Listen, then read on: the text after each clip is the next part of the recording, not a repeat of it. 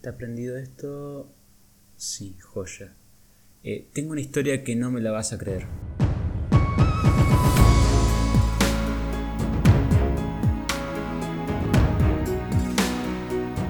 Había una vez un muchachito que estaba en la escuela secundaria y en un viaje al laboratorio de las industrias Oscorp resultó mordido por una araña modificada genéticamente.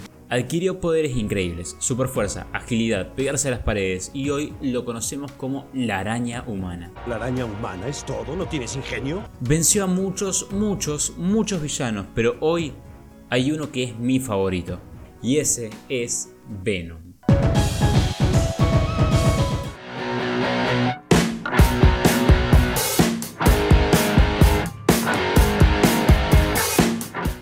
Venom es como una especie de baba fea, negra y fea otra vez, que se adhiere a él buscando controlarlo. Es un simbionte. Pero ¿qué carajos es un simbionte? Bueno, quédate acá, quédate conmigo en este video y te prometo que lo vamos a descubrir. ¿Qué es Venom? ¿Qué es un simbionte? Entre los videos anteriores de este canal ya estuvimos viendo de qué se trata, qué es y cómo analizar una red trófica. Que si no lo viste te dejo el link acá mismo para que lo vayas a ver y si no lo vas a ver te prometo que te mando un virus que te hackeo la IP que te rompo la compu. No, mentira, no puedo. O sí. No sé, vos suscríbete por las dudas porque yo la verdad solamente soy un presentador. No tengo nada que ver con la gente que maneja este canal. ¿Qué decís, flaco? ¿Puedes hacer el video? Sí, sí, sí, sí, perdón. No dije nada. Bueno, tenemos que analizar a Venom. No sabemos mucho de él todavía. No sabemos bien qué es, pero hay algo que sí sabemos, y sabemos que es un simbionte. Así que vamos a enfocarnos en tratar de llegar a ver qué es un simbionte. Simbionte es el adjetivo de la palabra simbiosis. Es un término que proviene de dos palabras griegas.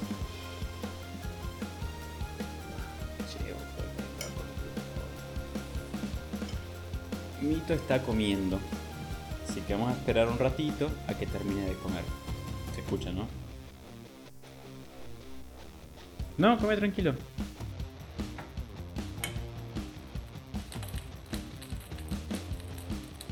Hola, loco. ¿Está rico? El término proviene de la unión de dos palabras griegas. En primer lugar, sin y en segundo lugar, biosis. Sin significa juntos y biosis significa vivir.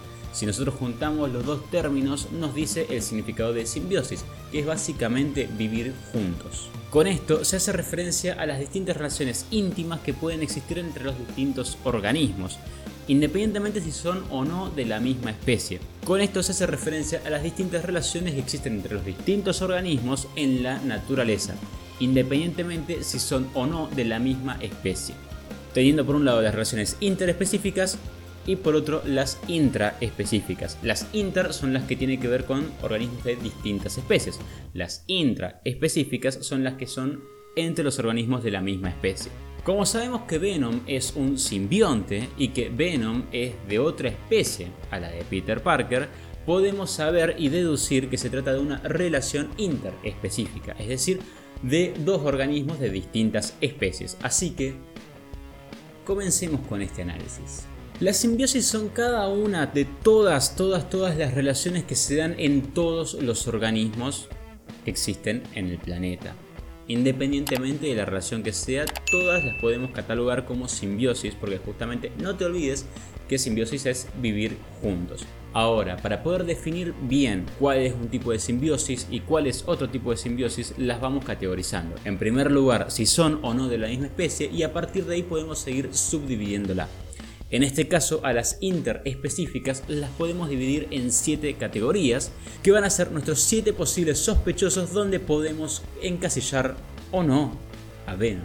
Para poder clasificar y entender mejor estas relaciones, lo que vamos a hacer es clasificar cada una de las partes, es decir, a una especie y a la otra, dependiendo de cómo se vea esta en la relación. Es decir, si se ve perjudicada, si representa una ventaja o si simplemente no le hace la diferencia. Entonces, nuestro primer sospechoso, nuestra primera relación sospechosa donde podemos ver si entra o no Venom en esta categoría es el amensalismo. Se trata literalmente de uno de los casos más egoístas que existen en la naturaleza y esto es debido a que hay una especie que sale totalmente perjudicada y hay otra que literalmente no le hace la diferencia. Nos vamos a encontrar en esta clasificación a distintos organismos que simplemente por existir limitan o condicionan la supervivencia de otros a su alrededor, siendo la relación entonces que una de las dos especies va a verse desfavorecida y la otra se va a presentar como neutra.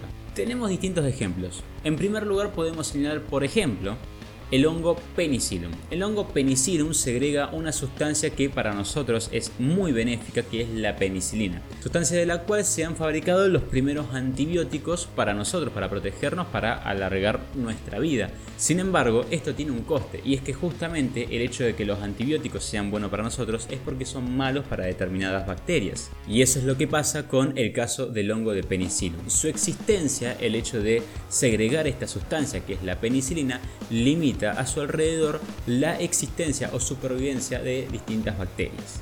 Otro caso similar pero en un ecosistema acuático sería la marea roja.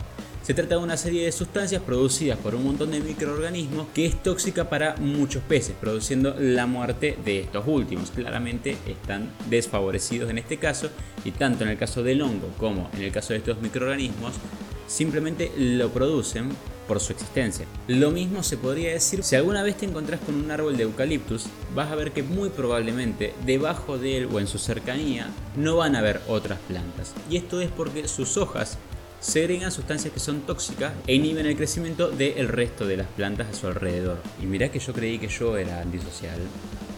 Un ejemplo mucho más simple de ver y sin involucrar tantas toxinas y venenos eh, se da en los bosques. En los bosques hay un montón de árboles que tienen gran tamaño, que son muy altos. Las copas de estos árboles se encargan de absorber toda la energía solar. Cuando uno entra, cuando se adentra en el bosque, se va a encontrar con que no hay mucha luz. Y justamente lo que ocurre es que al no haber energía solar que llegue al sustrato, que llegue a la tierra, esta condición va a inhibir el crecimiento de todas aquellas plantas que son mucho más pequeñas del simple pasto porque justamente no van a tener la cantidad de luz solar necesaria requerida para poder sobrevivir. Y nadie lo hace realmente de egoísta, no es que el árbol crezca solamente para decir, ah, ahora no te voy a dejar sol. Son condiciones que se dan y que limitan la existencia de otros organismos.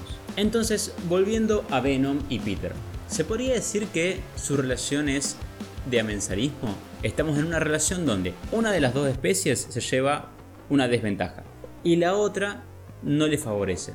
En el caso de Venom y Peter podemos ver claramente que Peter se ve desfavorecido, sin embargo a Venom le conviene, entonces no sería amensarismo. ¿Qué sería entonces? Para eso suscríbete a este canal y estate atento que en 15 días se viene la segunda parte y vamos a ver dónde carajos ubicamos al señor Venom.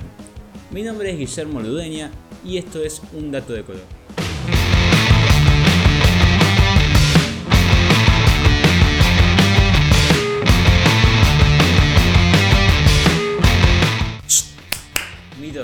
Eso. Che, voy a aflojar la hiperactividad. Que si no lo viste, anda ya mismo. Mito, la puta madre, che. Cuando vos tenés un árbol de eucaliptus, lo mismo se podría decir con el árbol. Te vas a encontrar que si una vez ves un árbol de eucaliptus, si alguna vez ves un árbol, ufa, árbol, eucaliptus, árbol, eucaliptus,